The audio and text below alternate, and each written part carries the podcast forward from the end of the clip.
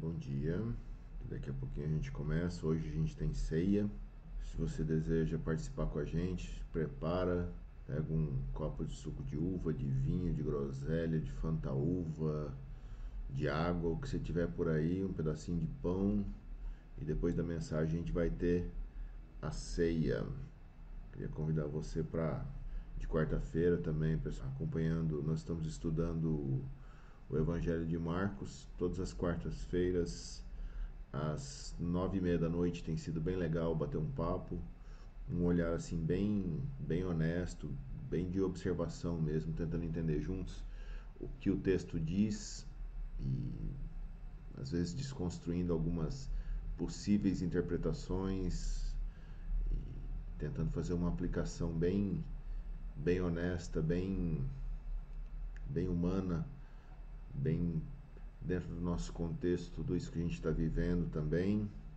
Vale a pena. Se você quiser ficar com a gente, participar com a gente no Facebook toda da igreja, é, arroba Diadema Oficial, todas as quartas-feiras, a partir das nove e meia da noite. Ok, vamos orar?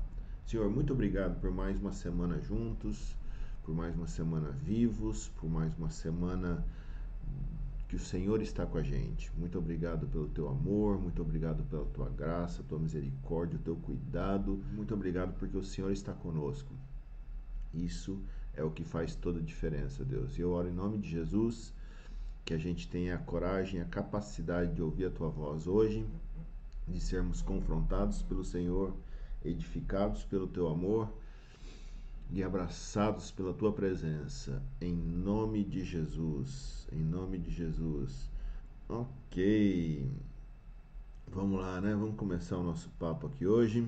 Essa, isso que eu vou conversar, falar para vocês hoje, na verdade é uma, é uma reflexão que eu já fiz há algum tempo atrás, que eu acho que ela é muito importante para esse momento específico que a gente está vivendo, porque eu, eu algumas coisas que eu pensei, pesquisei, estudei, ouvi outras pessoas também, nada disso que a gente faz aqui é simplesmente fruto da, do, do que eu penso, mas sempre tem muita leitura, muito estudo, ouvi outras pessoas. Uma coisa que eu pensei assim, a atitude de Jesus diante da morte.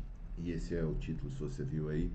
No meio de tanta morte que a gente está vendo, é, como que Jesus reage? Qual é a postura de Jesus diante da morte? O momento que a gente está vivendo ele é complicadíssimo. Confirmados, nós temos 35 mil casos de Covid-19 no Brasil, mas existe um excesso de morte, uma é, quantidade de pessoas que estão acima da média de mortes no país hoje de 25 mil. Então, em cima desses 35, talvez a gente tenha mais 25 mil é, mortes não. É, documentadas não por causa de exames não feitos ou por qualquer motivo, mas também pessoas mortas por brutalidade. A gente está vendo todos esses protestos que estão acontecendo por conta do nosso amigo que foi morto lá nos Estados Unidos por conta da brutalidade da polícia, mortes por negligência, mortes por violência policial aqui no Brasil também. Ah, o caso desse menino que caiu do prédio, morte, morte, morte, morte. A gente liga, ah, assiste o jornal ou entra num, num site de notícia e é um pouco deprimente. A gente, é, por um lado, existe a possibilidade da gente ficar meio anestesiado diante de tanta morte, o que seria ruim. Por outro lado, eu vejo que algumas pessoas, em momentos assim, elas têm a tendência, ou muitas pessoas, na verdade, muita gente tem a tendência de, de se revoltar contra Deus. Então eu acho justo que num momento como esse, é importante a gente ouvir ou analisar um texto que demonstra como que Jesus reagiu diante da morte. E a, nesse caso, o texto que a gente vai ler é a morte de alguém muito próximo dele, a morte do seu amigo, do seu querido amigo Lázaro. O texto que eu vou ler está lá em João, no capítulo 11. Eu vou ler a partir do versículo 32, mas se você começar a ler o texto antes, você vai perceber que desde, desde o início do texto ele já começa a tratar a, essa questão da, da, da morte e tal. Então vamos lá, tá ok? Então vamos em frente.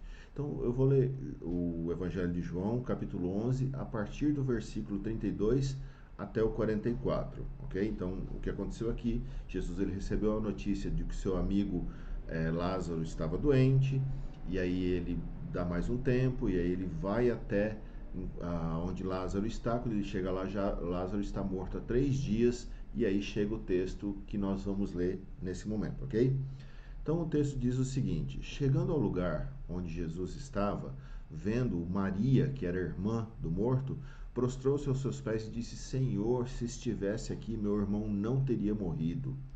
Ao ver chorando Maria e os judeus que a acompanhavam, Jesus agitou-se no espírito e perturbou-se. Onde colocaram? perguntou ele. Vem e vê, Senhor, responderam eles. E Jesus chorou. Então os judeus disseram: Vejam como ele o amava.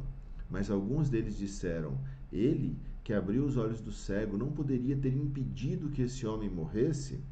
E Jesus, outra vez, profundamente comovido, foi até o sepulcro e era uma gruta com uma pedra colocada à entrada. Tirem a pedra, disse ele. Disse Marta, irmã do morto: Senhor, ele já cheira mal, pois já faz quatro dias, na verdade falei três, eram quatro dias que ele tinha morrido. É, Disse-lhe Jesus: Não lhe falei que se você cresce, veria a glória de Deus? Então tiraram a pedra. Jesus olhou para cima e disse: Pai, eu te agradeço porque me ouviste. Eu sabia que sempre me ouves, mas disse isso por causa do povo que está aqui, para que creia que tu me enviaste. Depois de ter dito isso, Jesus bradou em alta voz: Lázaro, vem para fora.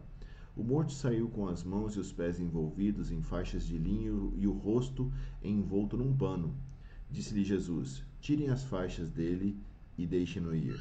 Texto muito conhecido da, da ressurreição de Lázaro. Se você vai em igreja, você já ouviu 200 mil mensagens sobre isso, mas eu gosto desse texto, porque para mim é um, um, dos textos que realmente mais destaca, mais expressa essa característica de Jesus, homem, o quanto de humano havia no Filho de Deus que veio e habitou entre nós. E como eu falei, se você ler desde o início do capítulo, você vai ver desde o momento que Lázaro fica doente, e ele era irmão de Marta e de Maria, uma família querida de Jesus. Jesus amava essa família, eles eram amigos. Tem várias passagens nos evangelhos que demonstram, demonstram que contam histórias de encontros que Jesus teve com essa família. Então, quando Jesus chega para encontrar eles, uma parte do texto que eu não li, a, a Marta, eu, eu, li a parte que a Maria conversa com Jesus, certo?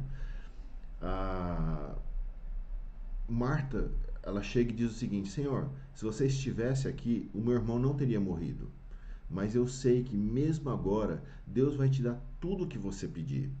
E disse Jesus: O seu irmão vai ressuscitar. Olha a firmeza dessa colocação. E Marta respondeu: Eu sei que ele vai ressuscitar na ressurreição do último dia. Falou igual crente. E disse-lhe Jesus: Eu sou a ressurreição e a vida. Aquele que crê em mim, ainda que morra, viverá e quem crê em mim não morrerá eternamente. Você crê nisso? Colocação muito forte. Vocês percebem a certeza, a firmeza que tem nas palavras de Jesus quando ele diz isso para Marta? Nenhum outro homem no mundo podia e nenhum outro homem no mundo pode falar dessa maneira. Esse é um texto que muitas vezes pastores, líderes religiosos usam no momento de um velório, no momento de um funeral, porque ele traz esperança. Mas né, só o Filho de Deus, que conhece a eternidade, ao lado de Deus, porque ele veio de Deus, pode falar dessa maneira.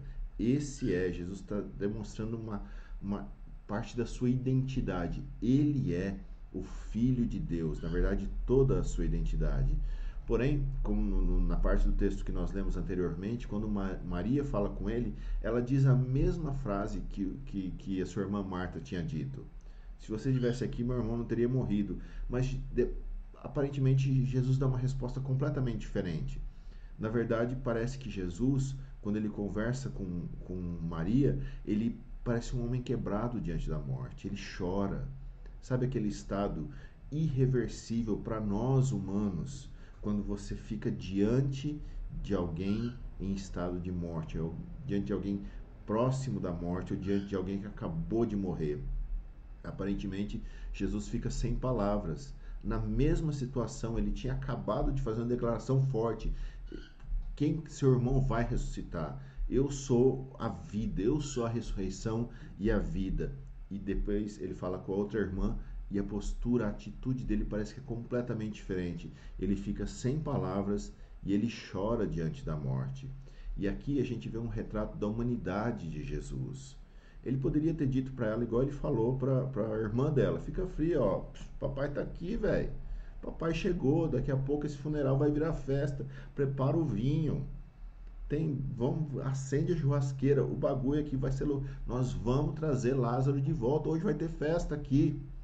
Ele ia ressuscitar Lázaro. Certamente ele sabia disso. Mas nós vemos nessa, nessa passagem que nós lemos um homem que fica sem palavras diante da morte de alguém que ele ama. Quão humano é isso? Quão parecido com situações que talvez nós já vivemos, quão parecido com situações que, infelizmente, provavelmente a gente ainda vai passar. E para nós, isso é muito relevante, porque nesse Jesus, nesse Cristo, nós encontramos uma parte da verdade, uma parte importante da verdade que a gente precisa para lidar com a morte, para lidar com essa sensação de impotência. E ela vem da própria boca do Filho de Deus, o único que pode dizer a respeito de si mesmo: Eu sou a ressurreição e a vida.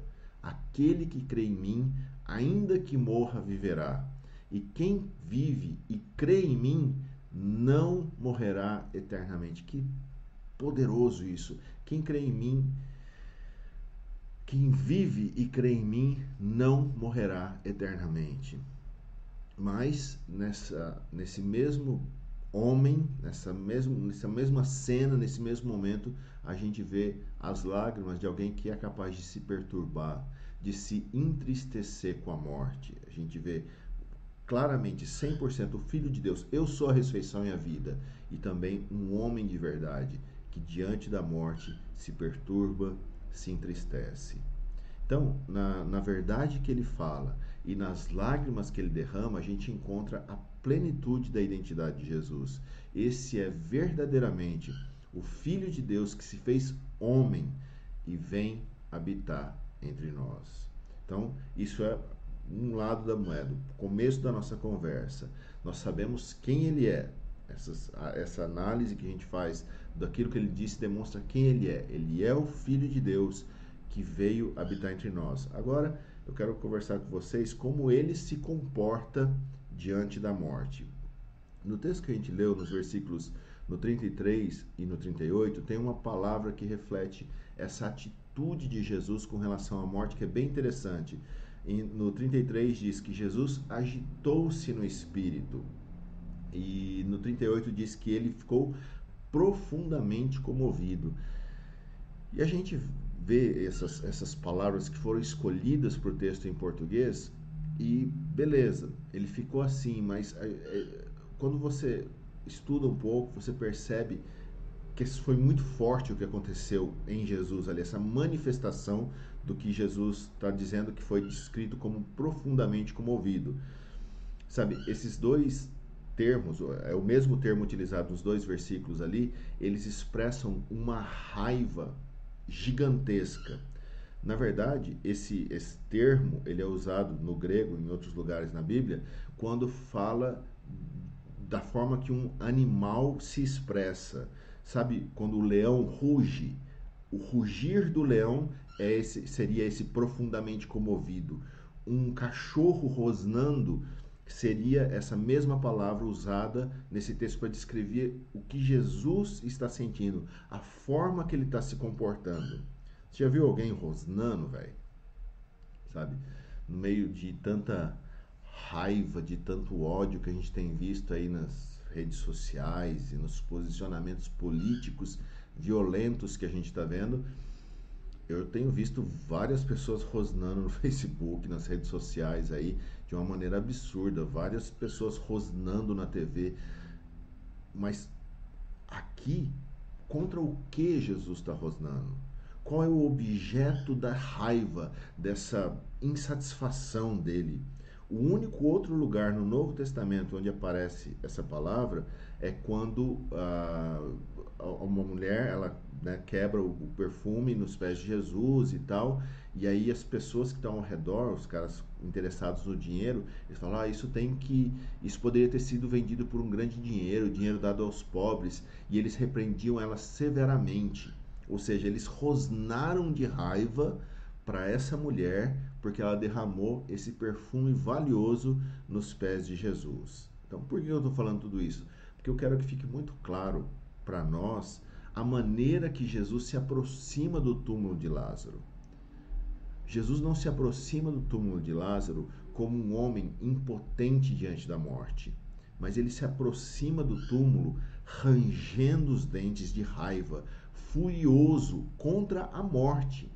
Ele se aproxima com a força, com a fúria de que um animal se aproxima de pegar sua presa. Já assistiram no Discovery Channel esses canais aí? Postura do animal quando ele vai atacar e ele vai de uma maneira definitiva, uma maneira objetiva e ele pega sua presa. E é dessa maneira que aparentemente Jesus ele se aproxima do túmulo de, de Lázaro, é dessa maneira que Jesus se aproxima da morte. Então minha pergunta é, pergunta acho lógica diante de tudo isso é por que ele chora? Pelo que ele está chorando? Se daqui dois minutos ele vai ter essa postura de vem maldito, eu vou te pegar. O que causou nele tanta raiva contra a morte do seu amigo? E aqui a gente vê novamente o encontro do homem Jesus e do Filho de Deus que se faz homem. Como homem, Jesus chora diante da morte do seu amigo. Mas como filho de Deus, ele reage com toda a raiva, com toda a fúria, com toda a indignação que ele pode ter diante da morte e contra a morte. Jesus sabe que vai interromper, que vai parar a dor daquela família. Mas, sabe, eu, eu, eu gosto de pensar, eu quero entender esse texto, que um dos motivos pelos quais ele chorou aqui é que talvez ele está vendo o futuro da história da humanidade. Ele está vendo o nosso futuro, ele está vendo a nossa situação, ele está vendo todos os outros velórios aonde ele não vai estar presente como homem para poder parar essa dor, como ele vai fazer com essa família, para poder transformar o velório em churrasco e ele chora diante disso. Você já chorou diante de um caixão? Já chorou se sentindo impotente, porque não tem nada que você possa fazer, por mais que você deseje, para mudar essa situação? Te digo o seguinte: se isso nunca aconteceu com você, infelizmente, provavelmente ainda vai acontecer.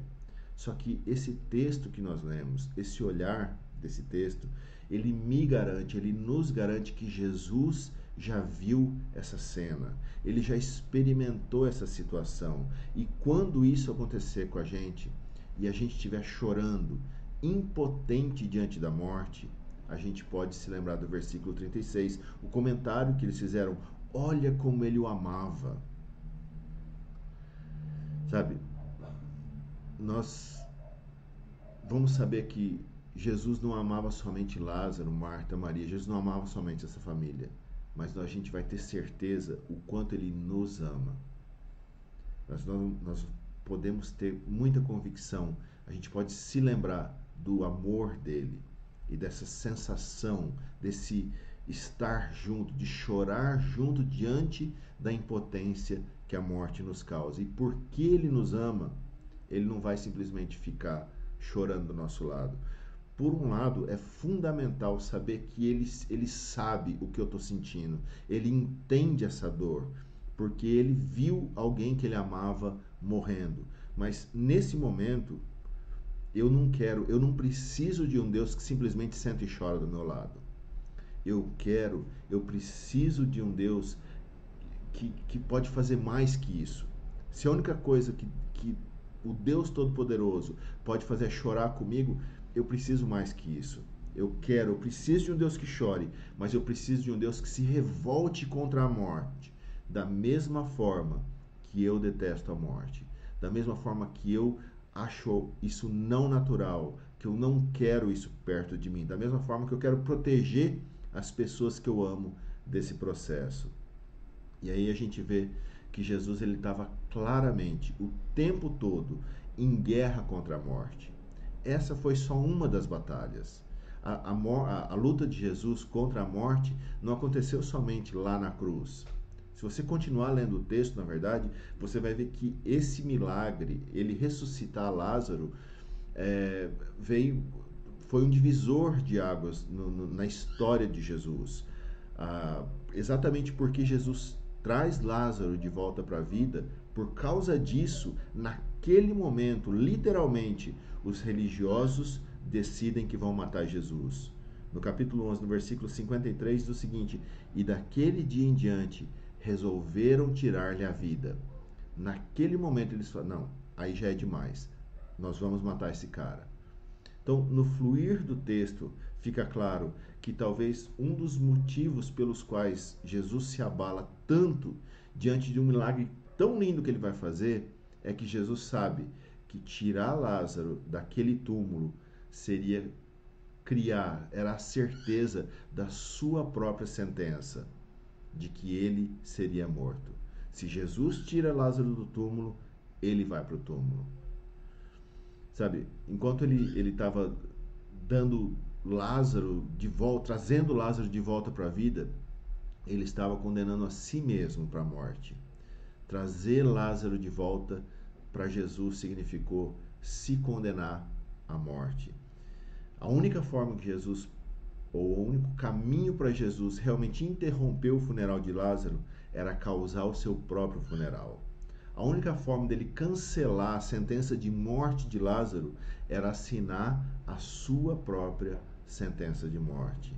E aqui começa o processo de Jesus destruir a nossa própria morte, porque ele só pode cancelar a nossa sentença de morte assinando a sua própria sentença.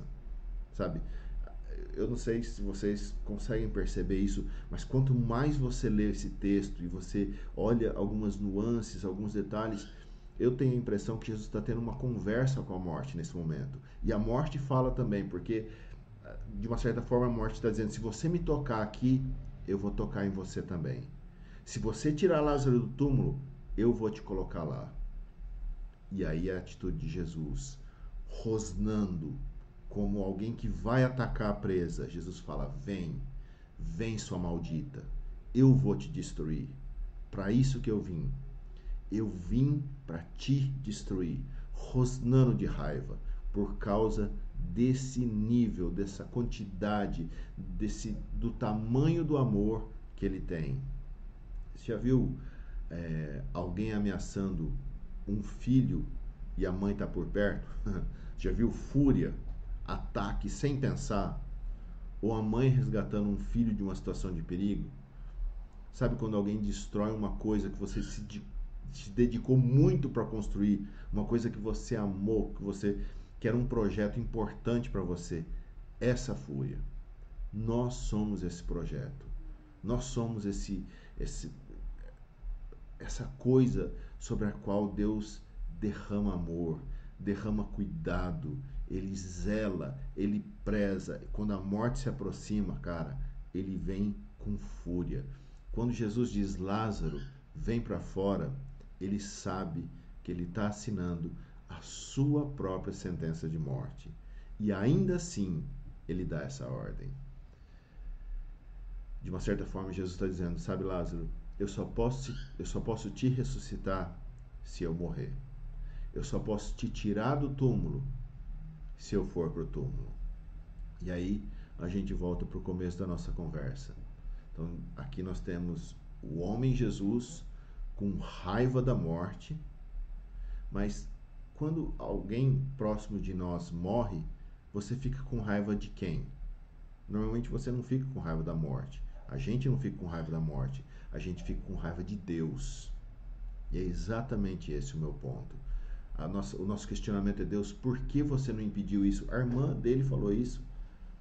Por, por que não impediu? Os, os, as pessoas que estavam vendo, ele que fez tanta coisa, por que, que ele não impediu? Ele poderia ter impedido a morte do seu amigo. E nessa cena a gente vê que Deus, a gente vê que Jesus também demonstra raiva, mas contra a morte. Ele, Jesus não estava, ele, ele, era Deus, ele era o filho de Deus. Não, essa raiva toda não é contra Deus, não é contra ele mesmo. Essa raiva dele é contra a morte. Ele não está com raiva das pessoas que estão chorando, ele não está com raiva de Deus. A raiva dele, ele está furioso, na verdade, contra a morte. Portanto, uma conclusão óbvia é que a morte não é o plano de Deus. Deus não é o culpado daquela morte que te fez chorar, daquela morte que nos faz chorar. A morte, ela, ela pode ser descrita como consequência do pecado, como a realidade desse mundo caído, de muitas maneiras. Mas cuidado, nunca descreva a morte como um castigo de Deus ou como a ausência, a indiferença de Deus. Esse texto me impede de fazer isso.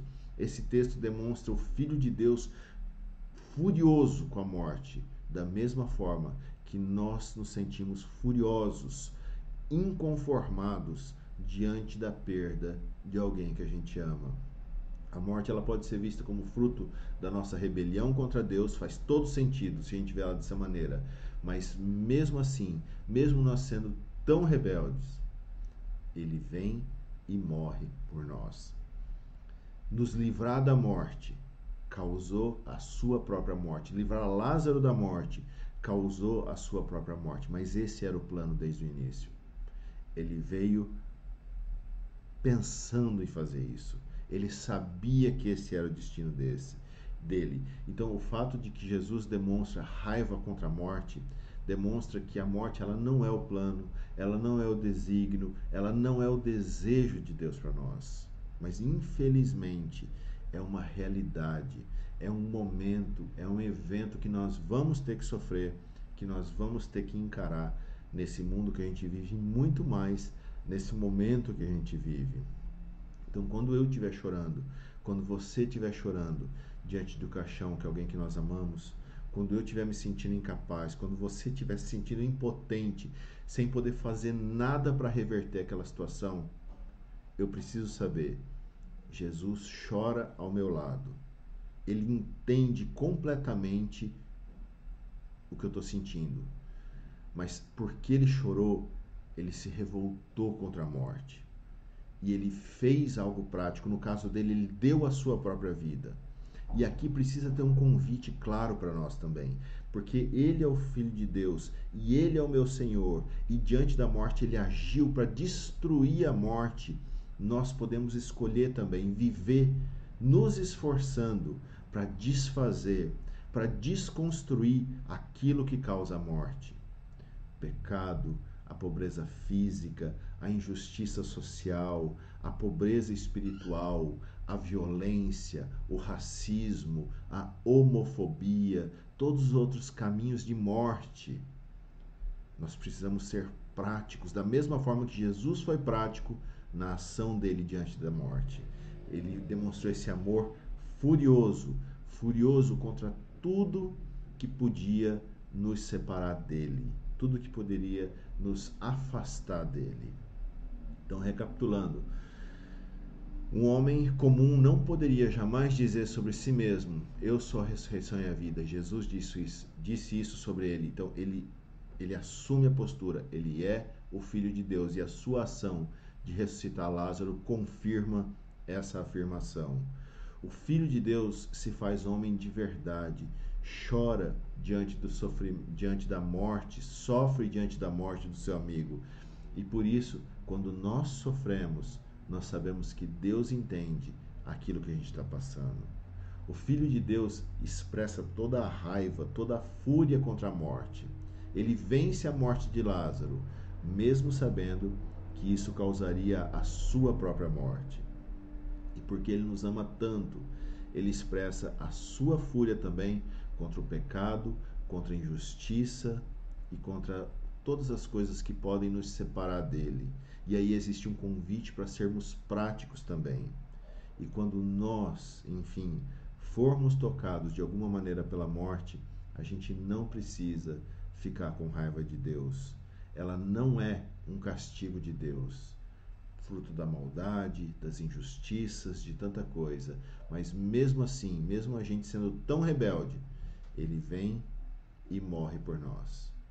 Sabe, tudo isso que nós conversamos, hoje a gente vai celebrar a ceia. Se você está preparado aí, pega o seu copo de qualquer coisa e pãozinho, bolacha, porque imagina, Jesus ele experimentou esse momento que ele experimentou com na ressurreição de Lázaro. O tempo passa, algum tempo depois, ele está sentado com seus discípulos naquilo que ele sabe que é a sua última ceia. Todos esses eventos, toda essa construção, ele ter desafiado a morte aquele dia, ele ter vencido aquela batalha contra a morte, ele sabia que ia colocar ele dentro do sepulcro. Ele sabia que ia causar o seu próprio sofrimento, a sua própria morte. Tudo isso que a gente conversou leva Jesus até aquele momento.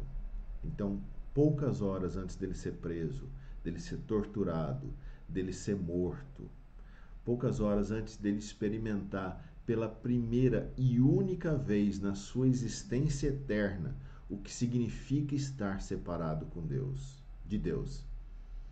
Jesus experimentou isso na cruz e falou: Pai, por que me abandonaste? O único momento em toda a eternidade que isso acontece. Ele espera, ele experimenta essa separação cósmica, espiritual, mística de Deus, de uma maneira que a gente não consegue entender completamente, para que nós não precisemos experimentar isso. Então vocês entendem a raiva de Jesus contra a morte? Naquele momento, ele iria experimentar a angústia de estar sozinho, para que nós nunca precisemos experimentar essa realidade. Vamos orar? Senhor, muito obrigado, porque nós podemos entender hoje um pouquinho mais da tua atitude diante da morte. E que, da mesma maneira que existe em nós choro, sofrimento e angústia, o Senhor experimentou isso como homem. Mas o Senhor fez mais que isso, o Senhor foi prático. E mesmo sabendo que vencer aquela batalha contra a morte iria causar a sua própria morte, nós te agradecemos por isso, Jesus, porque ali é o caminho definitivo da vitória contra a morte. A morte que o Senhor teve que sofrer para que a gente não tivesse que passar por ela. Eu te agradeço, meu Deus, porque isso é a verdade eterna que demonstra a tua identidade, propósito e o teu amor. E eu oro, Pai, em nome de Jesus, por consolo, por consolo por tantas pessoas que têm visto tanta morte e têm se revoltado contra você. Eu oro que o Senhor, de alguma maneira, abra os nossos olhos para a gente ver a forma que o Senhor realmente lida com isso que a tua relação com a morte é uma relação de tensão, porque o Senhor nos ama e o Senhor não deseja que a gente esteja separado de você. E o Senhor nos ama de uma proporção tão violenta, tão grande, que o Senhor escolheu experimentar morte, para que a gente não precise experimentar essa separação eterna. Eu oro em nome de Jesus que a gente entenda isso, para a tua glória em nome de Jesus. Amém. Então, o texto da última ceia tem algumas versões, mas eu peguei de Mateus aqui.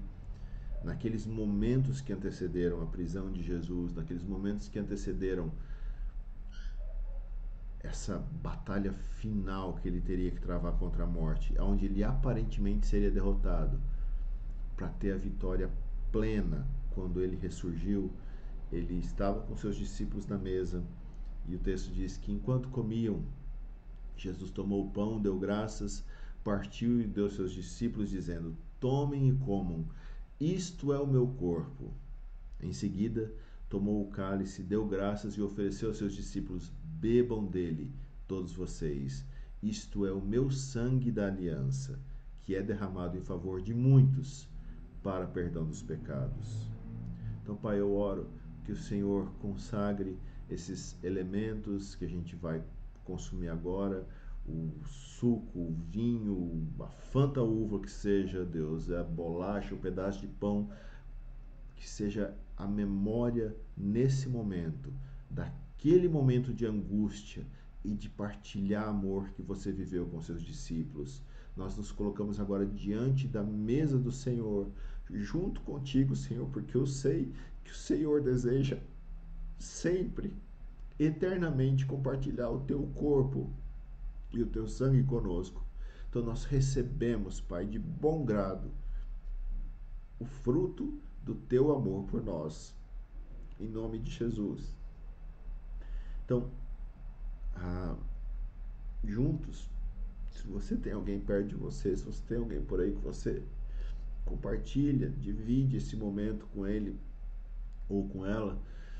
E Deus, muito obrigado pelo teu corpo, muito obrigado pelo por tudo que você sofreu, Deus.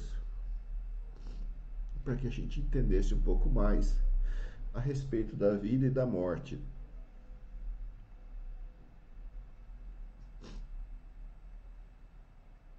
Isso é a tua verdade. Isso é o teu amor. Obrigado, Deus. Compartilhe o pão com quem tiver com você por aí.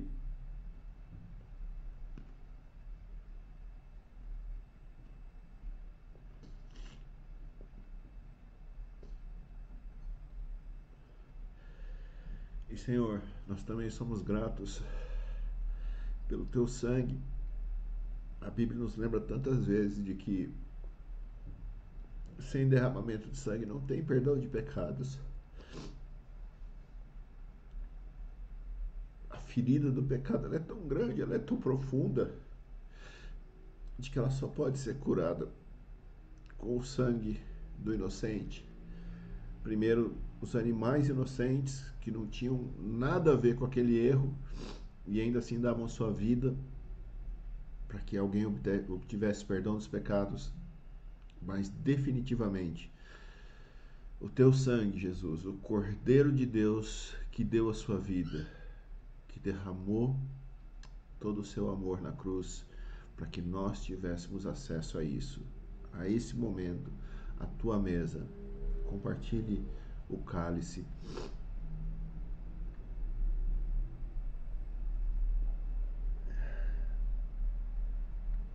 Obrigado, Deus. Obrigado, Deus, pela esperança que a gente pode ter. Obrigado, Deus, pela tua verdade, pela tua palavra, pelo teu amor. E eu oro, Pai, que a graça do nosso Senhor Jesus Cristo, que o amor de Deus e a comunhão do Espírito Santo esteja com todo, estejam com todos nós nessa semana. Para a tua glória, Senhor, conforme a gente conversa com a morte, com as situações de morte, que a gente encontre o teu consolo para tua glória, Pai. Em nome de Jesus. Meus amigos, que Deus te abençoe, que você tenha um ótimo domingo, uma boa semana. As atividades da igreja normais da semana, terça-feira, reunião de oração, curso alfa, celebrando a recuperação na quinta-feira. Na quarta-feira a gente tem estudo bíblico de Marcos, nove e meia da noite. São todos muito bem-vindos. E seguimos em frente. Seguimos em frente, amando, seguimos em frente, esperando a manifestação do Filho de Deus, que é capaz de vencer a morte e nos consolar no meio de tanta morte. Deus abençoe vocês. Fiquem na paz e nós nos vemos na próxima semana. Beleza? Até mais.